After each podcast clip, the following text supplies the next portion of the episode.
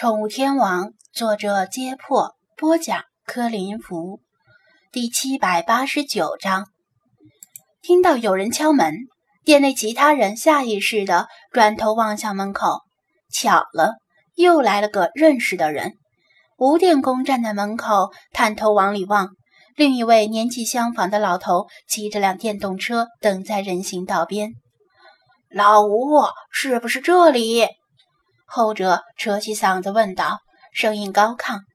由于外面亮，里面暗，吴电工眯起眼睛，轮流扫过众人的脸，目光落在张子安的身上，诧异地说道：“咦，小伙子，是你呀？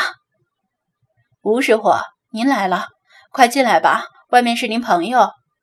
张子安迎过去，吴电工犹豫了一下，点头道：“也是我们厂的退休职工，他姓赵，是焊工。”接着，他冲外面那人招招手：“进来吧，把车子锁好，别被人偷了。”赵焊工是个身材瘦小的老头，牙齿因为常年吸烟又黑又黄。带着一股浓重的烟味儿，推门而入，一进来就嚷嚷道：“这里，老吴，你没开玩笑吧？这不是个新开张的店吗？你看这东西还没拾掇利索呢。走走走，去找家老店。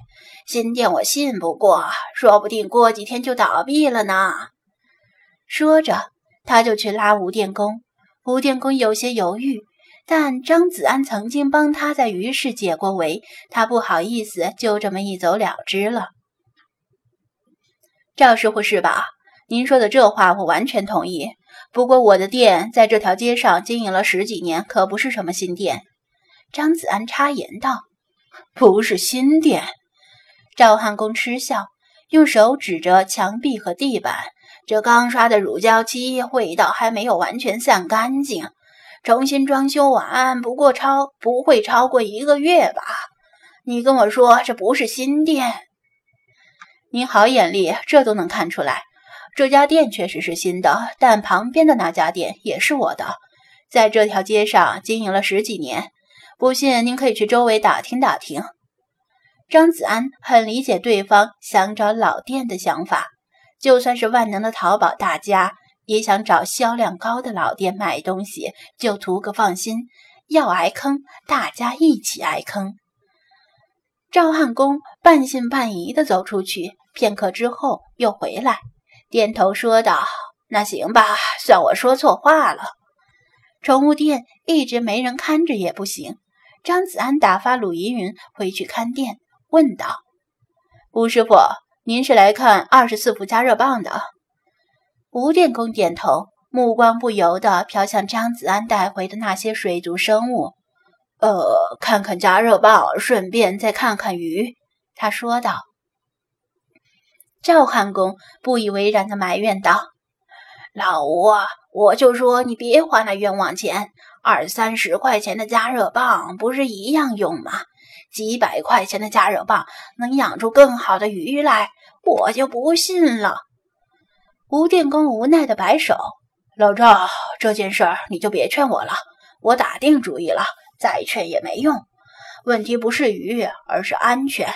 你不是电工，不了解电有多危险。看样子，他们在来之前，赵汉公已经不止一次劝过他，但他下定决心要买更安全的加热棒，回绝了赵汉公。你说说你，越老越倔。”赵汉公恨铁不成钢的指点着他，王乾和李坤对这位赵汉公很有意见。你和吴师傅又不是一家子，人家吃你家的米了，还是用你家的电了，犯得着管得这么宽吗？劝一遍，对方不听也就算了，何必死劝活劝呢？在接触高端水族设备之前，张子安也不觉得高端设备有多好，但真正的接触之后，就明白了。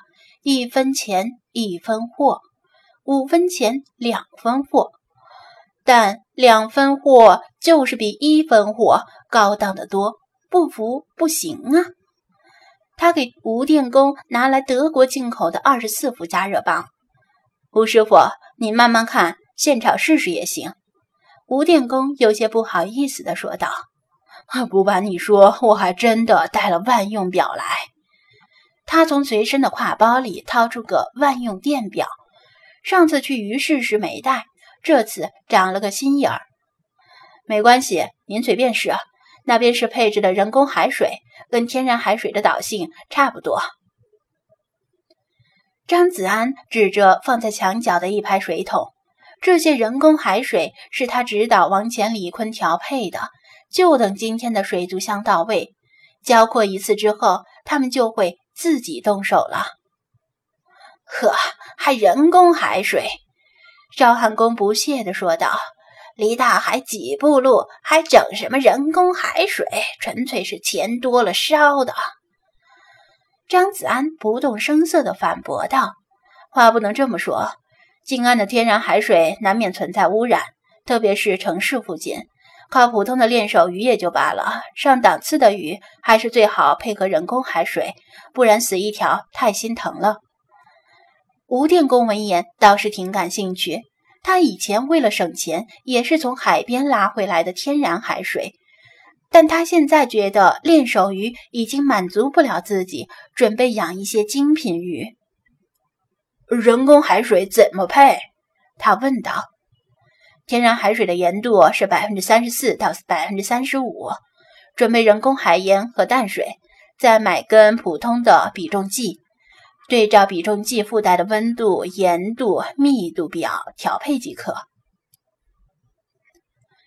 张子安简单的解释了一下，又抬手指着墙角那些水桶，强调道：“不过有些事您需要注意，就是配置人工海水的时候，千万别用金属容器，铁、铝、铜什么的都不行，因为海水对金属有腐蚀。”吴电工若有所悟，一是因为这个，二是因为金属被腐蚀后会有大量的金属离子进入到您配的人工海水里，天然海水的污染可能没这么重。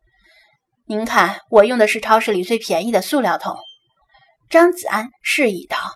吴电工吸了口凉气：“你要不说，我真可能拿家里的铁皮水桶去配了，毕竟结实啊。”人工海盐，你这里有没有？多少钱？他感兴趣的问道。张子安答道：“高档、低档的都有，看您要哪种了。”高档和低档的区别在哪里呢？吴电工又问。张子安拿来两袋海盐，让他比较。海盐的主要成分是氯化钠、硫酸镁、氯化钾，这些占了百分之九十。剩下的百分之十是微量元素，高档和低档就差在这里。低档海盐里含有二十多种微量元素，高档能有四十多种。